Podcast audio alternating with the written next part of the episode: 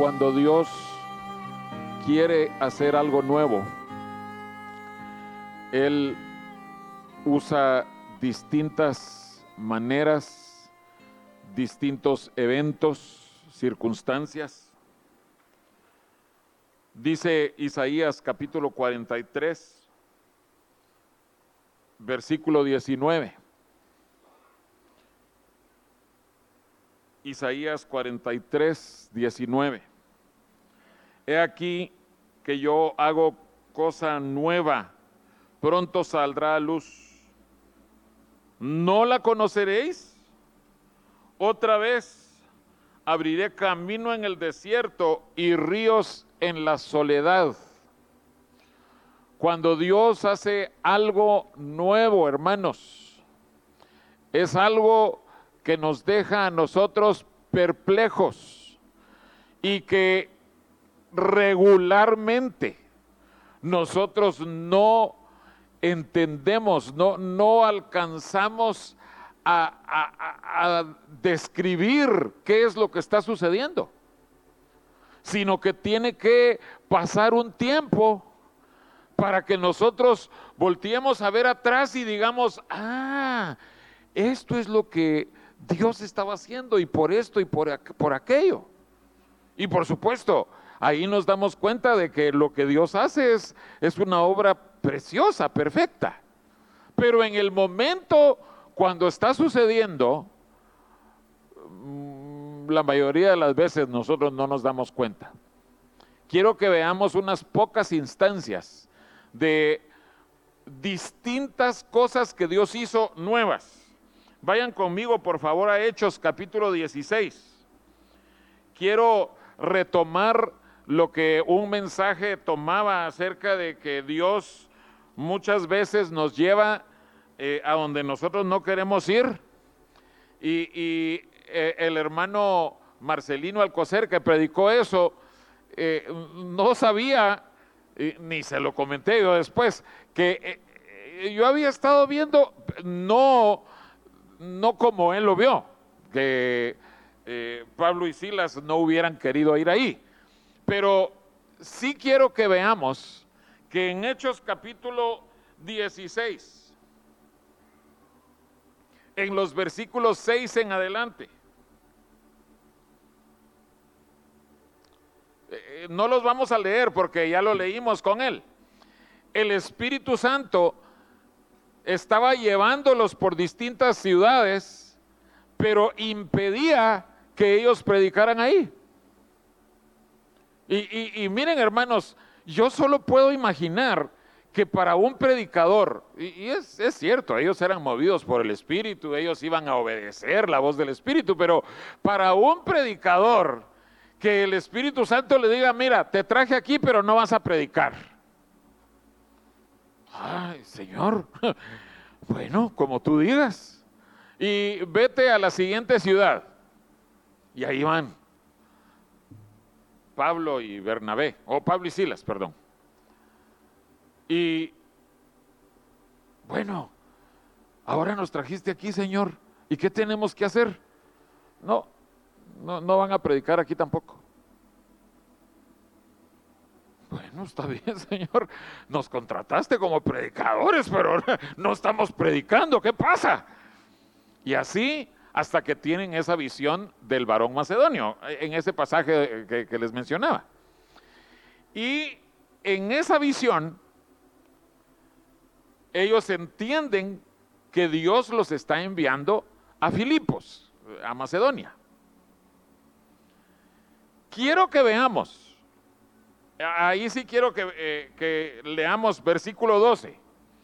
Y de allí a Filipos, que es la primera ciudad de la provincia de Macedonia y una colonia. Y estuvimos en aquella ciudad algunos días. Fíjense en esto, algunos días. Y un día de reposo salimos fuera de la ciudad y en, en esta narración ahí se convierte Lidia. Hubo una convertida, Lidia. Y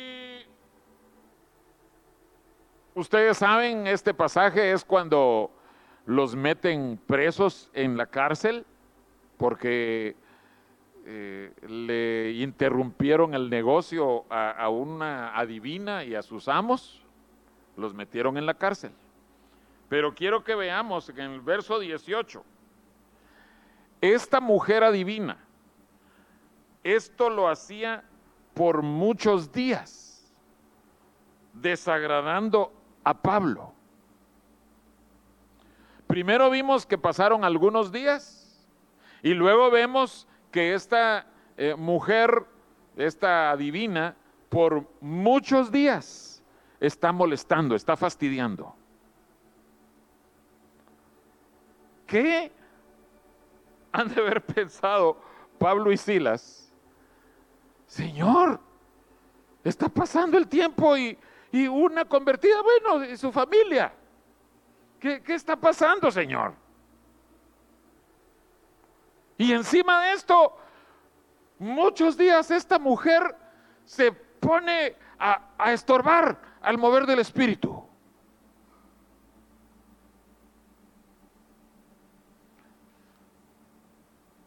el Señor tenía algo reservado para Filipos.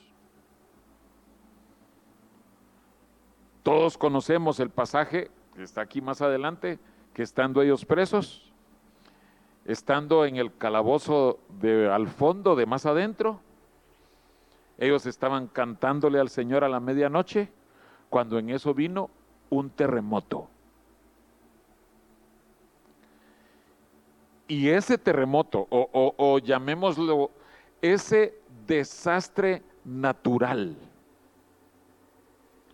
se convirtió en el detonante para que empezara una obra realmente ahí.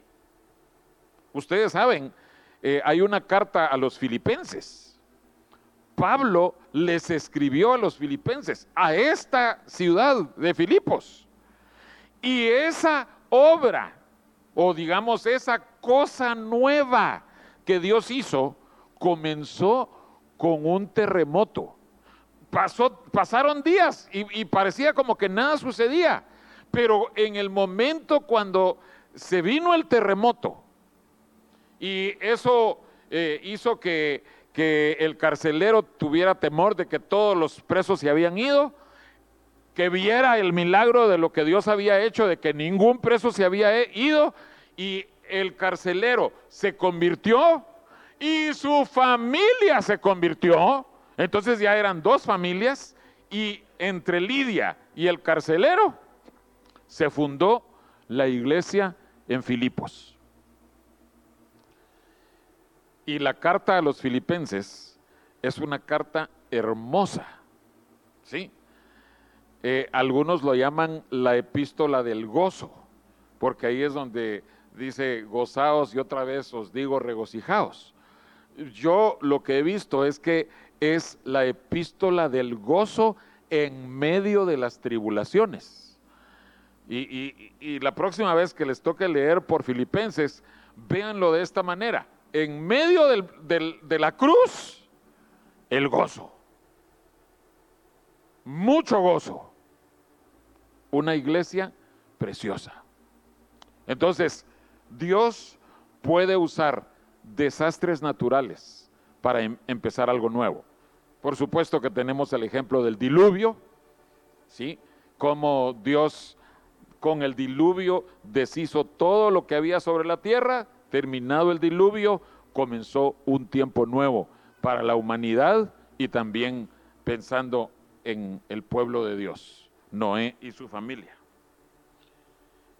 Eh, yo les he comentado cómo eh, en Guatemala hubo un terremoto, ha habido muchos terremotos, pero el que nos tocó vivir a nosotros, yo tenía 15 años, en 1976, fue un terremoto devastador, se calcula que hubo 27 mil muertos. Y hermanos, eso es muchos muertos. El terremoto fue a las tres y media de la mañana, entonces todos, eh, todos estábamos en nuestras casas y En 1976 inició también un despertar de Dios en Guatemala. Eh, se fundaron muchas obras eh, grandes del 76, 77, 78 y solo para que ustedes sepan, Ministerio Cebrón también en ese tiempo fue que llegó a Guatemala el hermano Marvin en el 77 y en el 78 se fundó la iglesia. Entonces, era una nación que sí tenía eh, muchos cristianos, pero a partir de 1976 hubo un mover nuevo de la presencia de Dios. Mucho, mucho cristiano después de eso. Y por eso ustedes se enteran de que hay iglesias grandísimas de miles de personas. Y ahí están esas iglesias, muchas iglesias así. Muy diferente a, México. Pero a través de desastres naturales, Dios puede empezar algo nuevo. Otra manera, otra manera, a través de la muerte de alguien.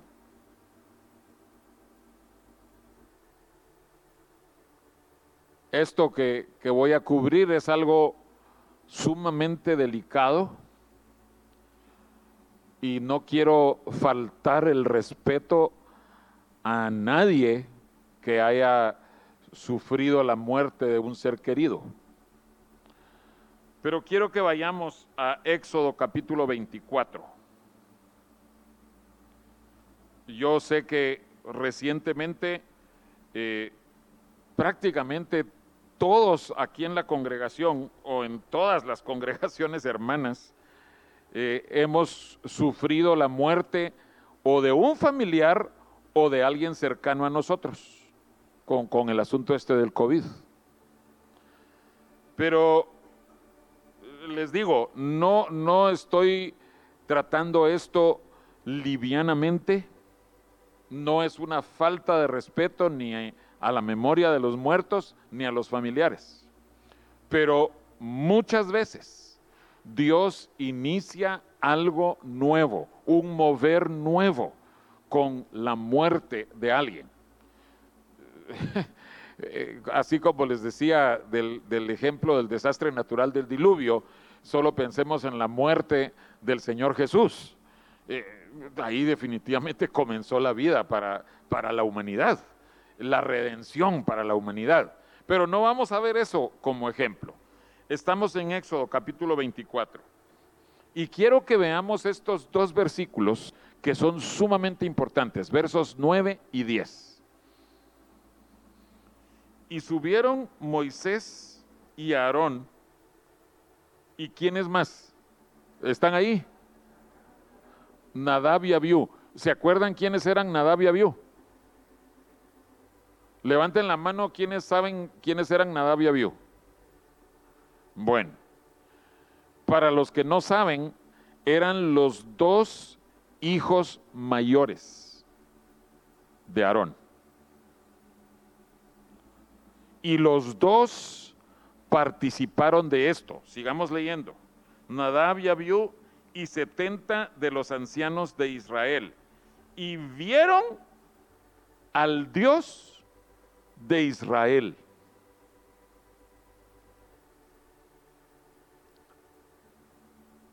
Necesitamos entender este punto.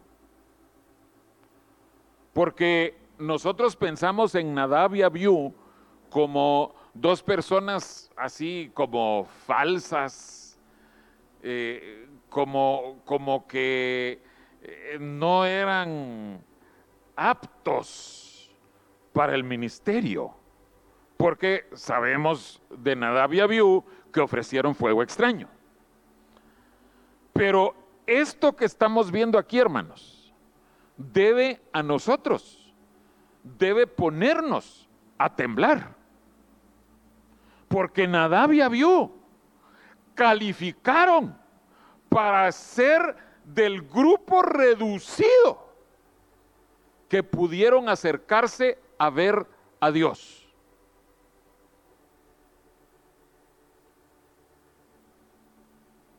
Y por esa misma causa recobra más relevancia que Dios los haya cortado. Habiendo participado de esto tan glorioso que muy pocos pudieron compartir. Era Moisés, Aarón, Nadab, Abiú y 70 de los ancianos escogidos de Israel. Habiendo participado de eso, ellos tomaron en poco.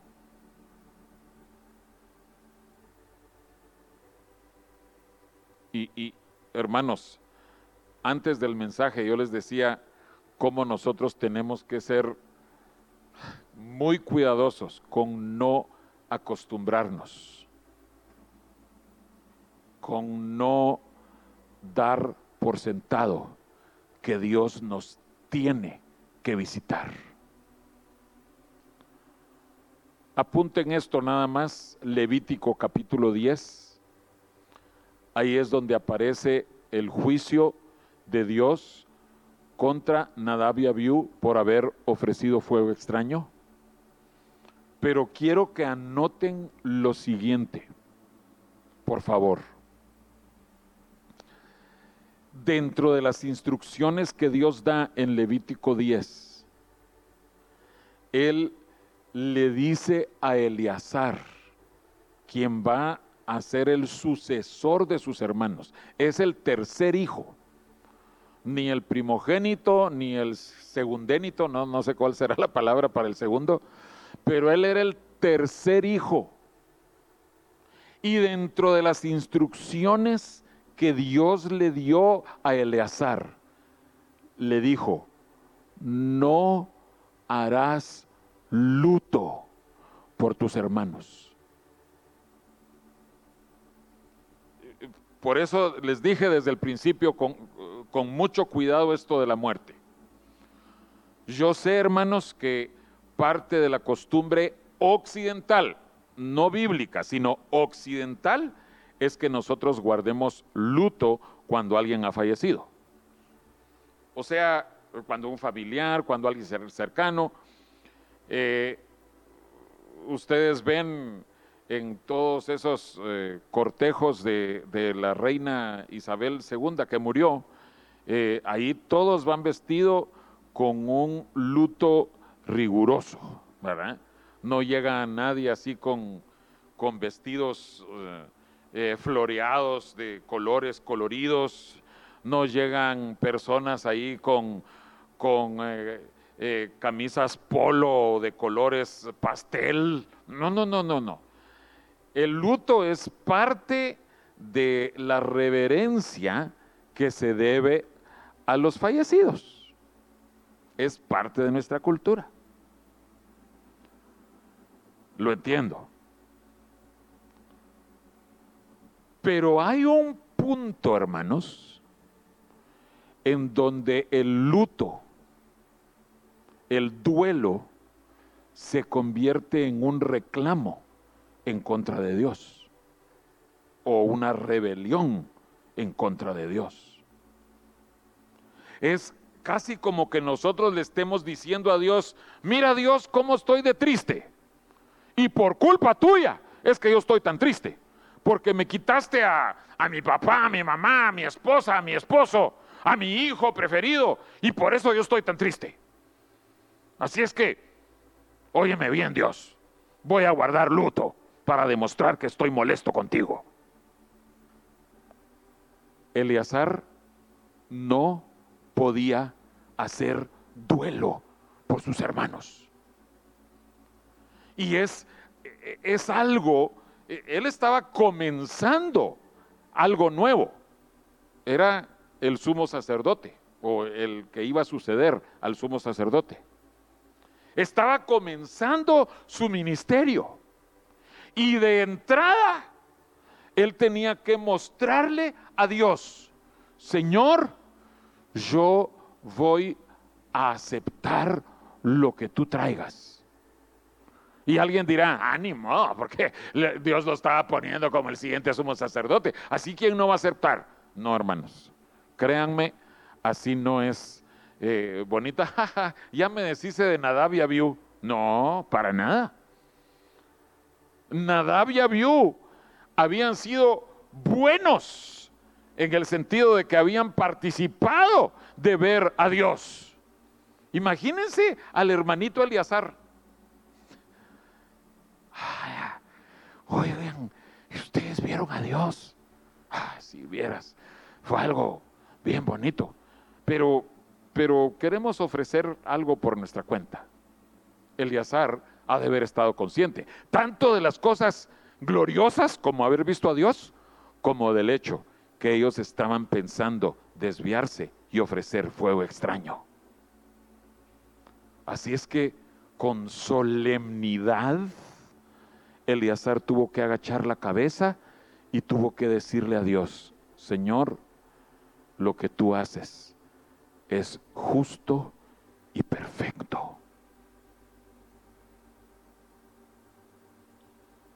Hermanos, tenemos que tener mucho cuidado con nuestros lutos. Sí, vamos a, a tener lágrimas, vamos a tener tristeza cuando alguien cercano fallece. Pero cuando ya ha pasado el tiempo y nosotros no podemos reponernos de nuestro duelo, cuando seguimos abatidos, muchas veces es porque nosotros en nuestro corazón estamos haciéndole un reclamo a Dios. Y nosotros, si queremos que Dios se mueva de forma nueva y más profunda con nosotros, nosotros tenemos que decirle al Señor, adelante, oh Rey eterno. Les he contado cómo se aprendió ese himno en la congregación. Se aprendió el domingo después de que se había enterrado a la esposa de un copastor y a sus tres hijos varones. Los cuatro ataúdes habían estado en la iglesia, así eh, en el frente, ahí se tuvo un servicio, servicio y al domingo siguiente el pastor sintió en su corazón que cantáramos por primera vez ese himno. A mí me tocó traducirlo. Yo no sabía si existía en español, yo nunca lo había oído. Pero hermanos, traducir esa letra era una cosa increíble. Te seguimos sin temor. Do tu rostro aparece. Surge, el gozo en su resplandor. Con el sello de tu cruz viajamos en la luz. La corona aguarda la conquista. Adelante, oh buen Señor. Luto, sí, pero luto perpetuo, de ninguna manera, hermanos. En nuestro corazón tenemos que entregarnos a Dios y decirle, Señor, estás haciendo algo nuevo y yo estoy contigo. Escojas lo que tú escojas. Fue interesante, y si solo anotan esto en Éxodo 32, los levitas e, e, ese capítulo es cuando todo el pueblo, óiganme bien, todo el pueblo, incluso los levitas, ellos habían ido en pos del becerro de oro, habían adorado al becerro de oro. Repito esto, los levitas también habían adorado al becerro de oro. Los levitas no eran personas perfectas. No, pero cuando Dios a través de Moisés hace la pregunta, ¿quién está por Jehová? La pregunta no fue, a ver, eh, ¿quién de ustedes no se inclinó ante el becerro de oro? No, porque todos tenían que echar la cabeza y reconocer, adoramos al becerro de oro. Pero una vez ya estaba definido que todos habían fallado, Moisés les ofrece el que alguien se santifique para Dios, que comience una nueva caminata. ¿Quién está por Jehová? Los levitas levantan su mano.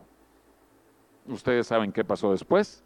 Ellos tenían que dedicarse a cumplir el juicio de Dios, incluso con sus propios familiares, pero con eso ellos calificaron para de, ahí en adelante ser consagrados como los levitas. Eran levitas de tribu, pero ahora iban a ser levitas de ser ministros para Dios.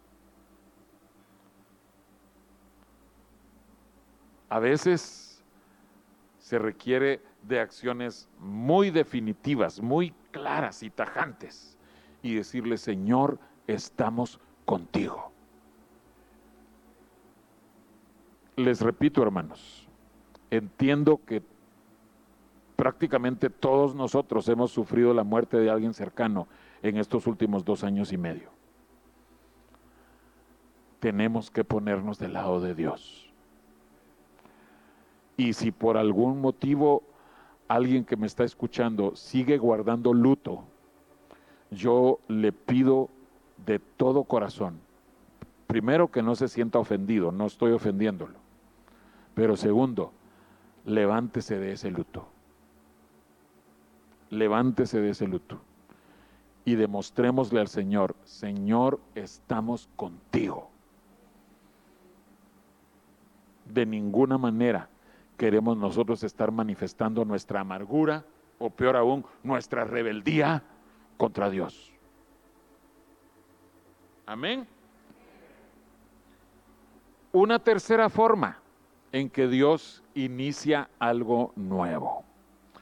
Aquí sí tiene que ver algo que el pueblo hace. Me estoy refiriendo al tiempo de Josías.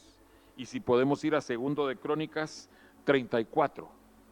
El rey Josías comenzó a reinar desde muy tierna edad. Es de entender que Josías haya tenido tutores que lo iban guiando acerca de las decisiones.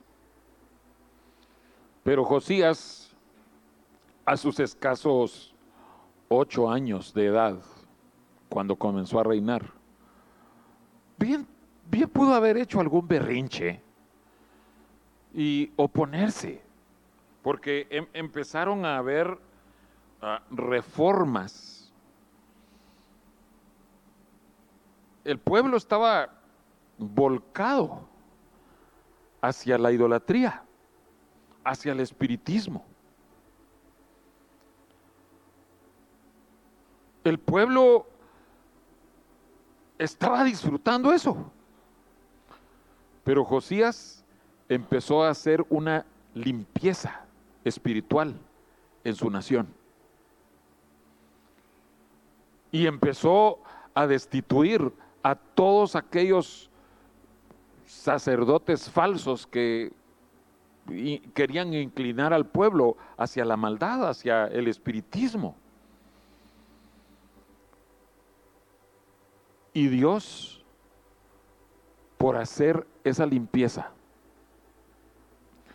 Dios le concedió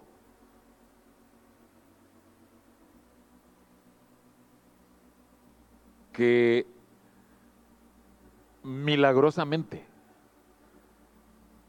apareciera el libro de la ley.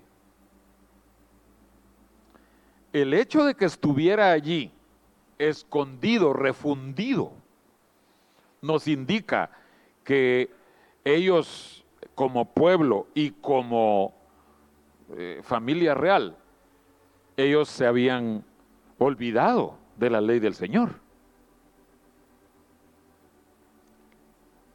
Pero Dios permitió que apareciera el libro de la ley. les estoy contando estos capítulos, pero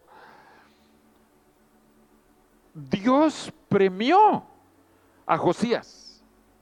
Dios premió a los que rodeaban a Josías, sus consejeros.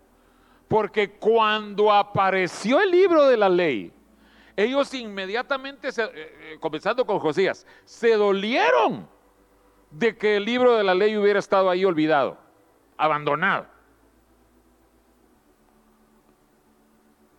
Y quiero que vayamos a segundo de Crónicas 35. Eh, en el 34 es lo, que yo les narré. Pero dice en, en el 35, 18.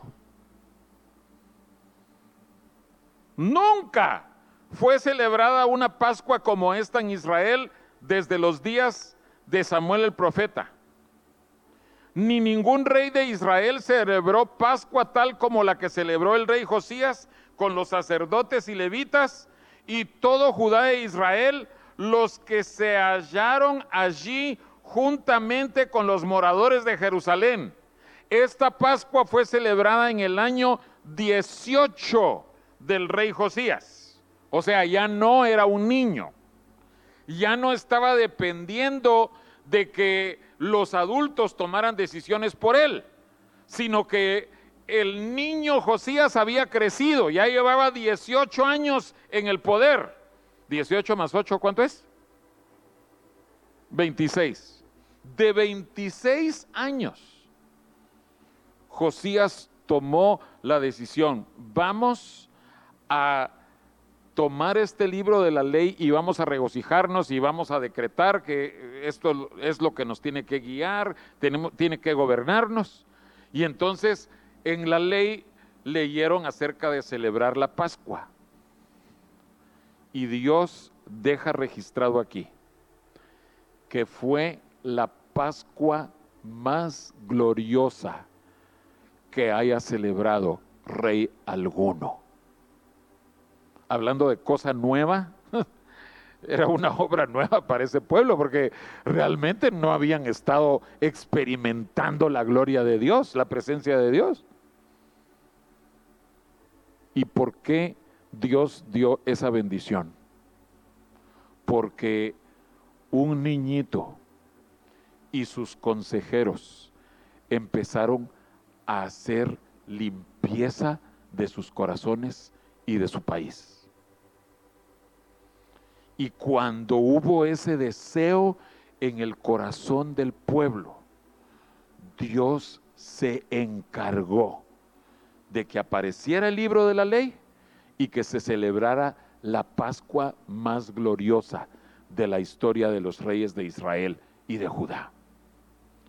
¿Quieres tú que Dios inicie algo nuevo en tu vida? Empieza entonces a hacer limpieza en tu corazón. Todos nosotros, todos nosotros tenemos amores que nos desvían del amor único para Dios. Todos. Todos nosotros tenemos cosas que nos encantan, que nos agradan. Y muchas son cosas legítimas. No estoy refiriéndome a pecados. No, pero cosas legítimas que ocupen el lugar preponderante de Dios son ídolos, son dioses ajenos, aunque sean legítimos.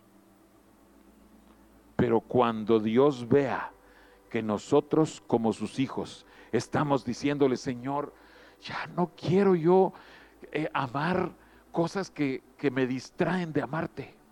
Ya no quiero yo, Señor, dedicar mi vida a cosas que, no me edifican, que, que no van a llevarme a la eternidad, aunque no sean pecados. Pero si nosotros escogemos limpiarnos de esas cosas, el Señor hará que venga una cosa nueva.